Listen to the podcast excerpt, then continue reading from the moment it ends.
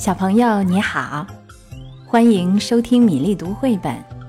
今天要讲的故事《弗洛格是个英雄》，要特别送给河南省新乡市原阳县外国语小学的徐诗佳小朋友。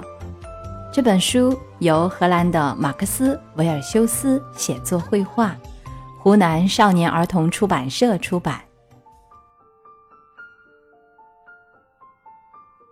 黑云占据了天空，太阳被挡在乌云后面，不见了。要下雨了，青蛙弗洛格快乐地想着，他喜欢下雨。刚开始的几滴雨落在他光滑的皮肤上，他觉得很舒服。雨越下越大，越下越急，弗洛格高兴地在雨中又唱又跳。下雨了，下雨了，短裤湿透了。天色越来越暗，雨也越下越大。即使是对一只青蛙来说，这雨也太大了。弗洛格湿淋淋的跑回了家。弗洛格泡上一壶好茶，窗外雨滴哒哒哒打在窗玻璃上。但是屋子里还是很舒服的。三天过去了，雨还在下呀下呀，弗洛格开始有点烦了。不知道小鸭、小猪和野兔都怎么样了？下雨以来就一直没见到过他们。到了第五天，河水开始上涨了。没多久。水就漫进了弗洛格的屋子。起初，弗洛格还觉得好玩，可不一会儿，他就开始担心了。他赶紧跑到小鸭家，小鸭家也淹水了。这些水是打哪儿来的呢？小鸭无助地问。河水冲过了河堤，弗洛格用力叫道：“快去小猪家看看！”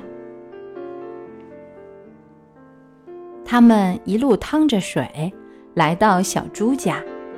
小猪正靠在小阁楼的窗户边，我所有的东西都湿了。他哭着说：“他说的没错，屋子里到处飘着桌子和椅子，乱成一团糟。这里怎么能待人呢？”弗洛格提议说：“我们还是去看看野兔吧。”野兔的家建在水中的一个小岛上，它站在门口向大家招手：“快进来，我家是干的。”野兔家可真暖和呀！他们在炉火前把自己烤干，然后将家里淹水的情况告诉野兔：“你们都留在这里。”野兔听了后说：“我这儿有房间和食物，够你们用的。”于是。大家都坐下来吃野兔炖好的菜，他们真的饿坏了，一会儿就吃光了。大雨还是不停地拍打在窗户上，他们在野兔家度过了一个美妙的夜晚。一连几天过去了，大家快乐地生活在一起，外面的雨仍然下个不停。直到有一天，他们发现家中只剩下最后一条面包了。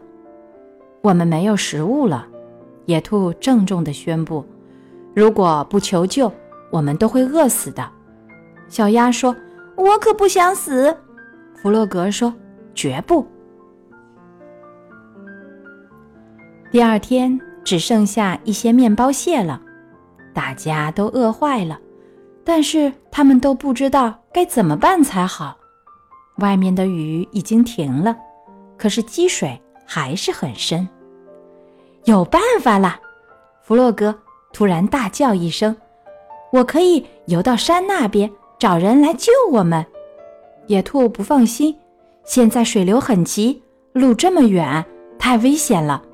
没问题的，弗洛格热心的大声说道：“我是这里面。”最会游泳的一个。大家知道，这倒是真的。于是，弗洛格勇敢地走进水里，朋友们紧张地看着他消失在远方。水冰凉冰凉的，可一想到小鸭、野兔和小猪正饿着肚子，弗洛格就管不了那么多了。弗洛格游得越远，水流变得越急。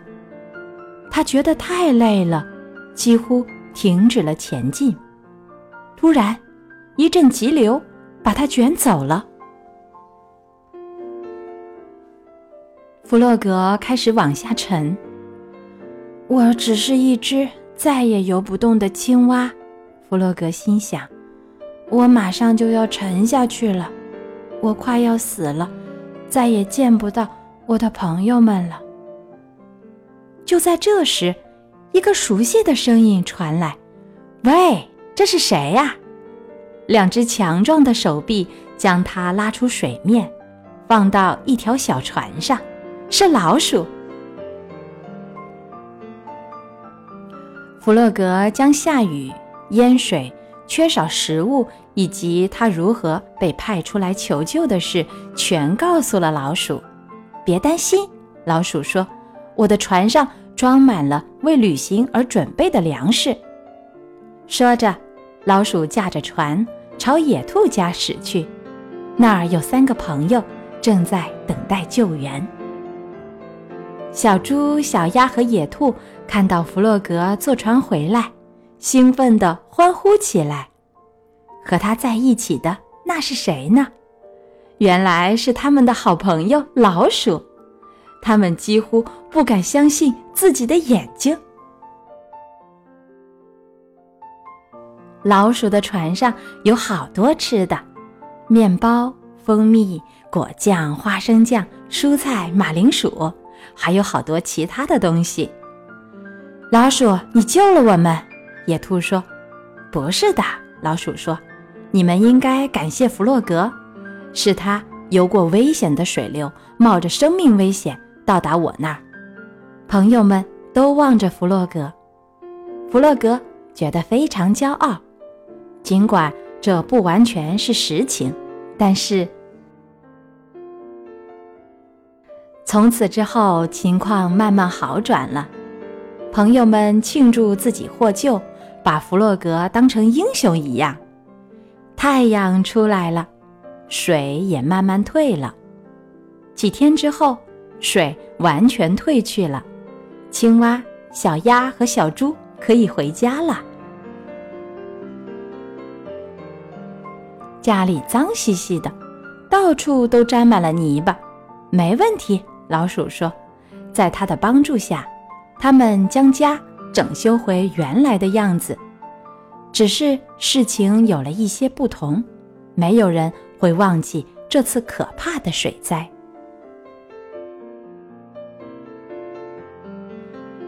好啦，宝贝，今天的故事《弗洛格是个英雄》讲完了。如果你想听到更多经典故事，欢迎添加米粒的微信公众号“米粒读绘本”。接下来是为你读诗的时间。《春夜喜雨》，唐·杜甫。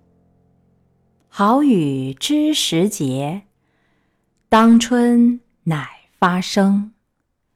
随风潜入夜，润物细无声。《春夜喜雨》。唐·杜甫。好雨知时节，当春乃发生。随风潜入夜，润物细无声。《春夜喜雨》唐·杜甫。好雨知时节，当春乃。发生，随风潜入夜，润物细无声。《春夜喜雨，唐·杜甫。好雨知时节，当春乃发生。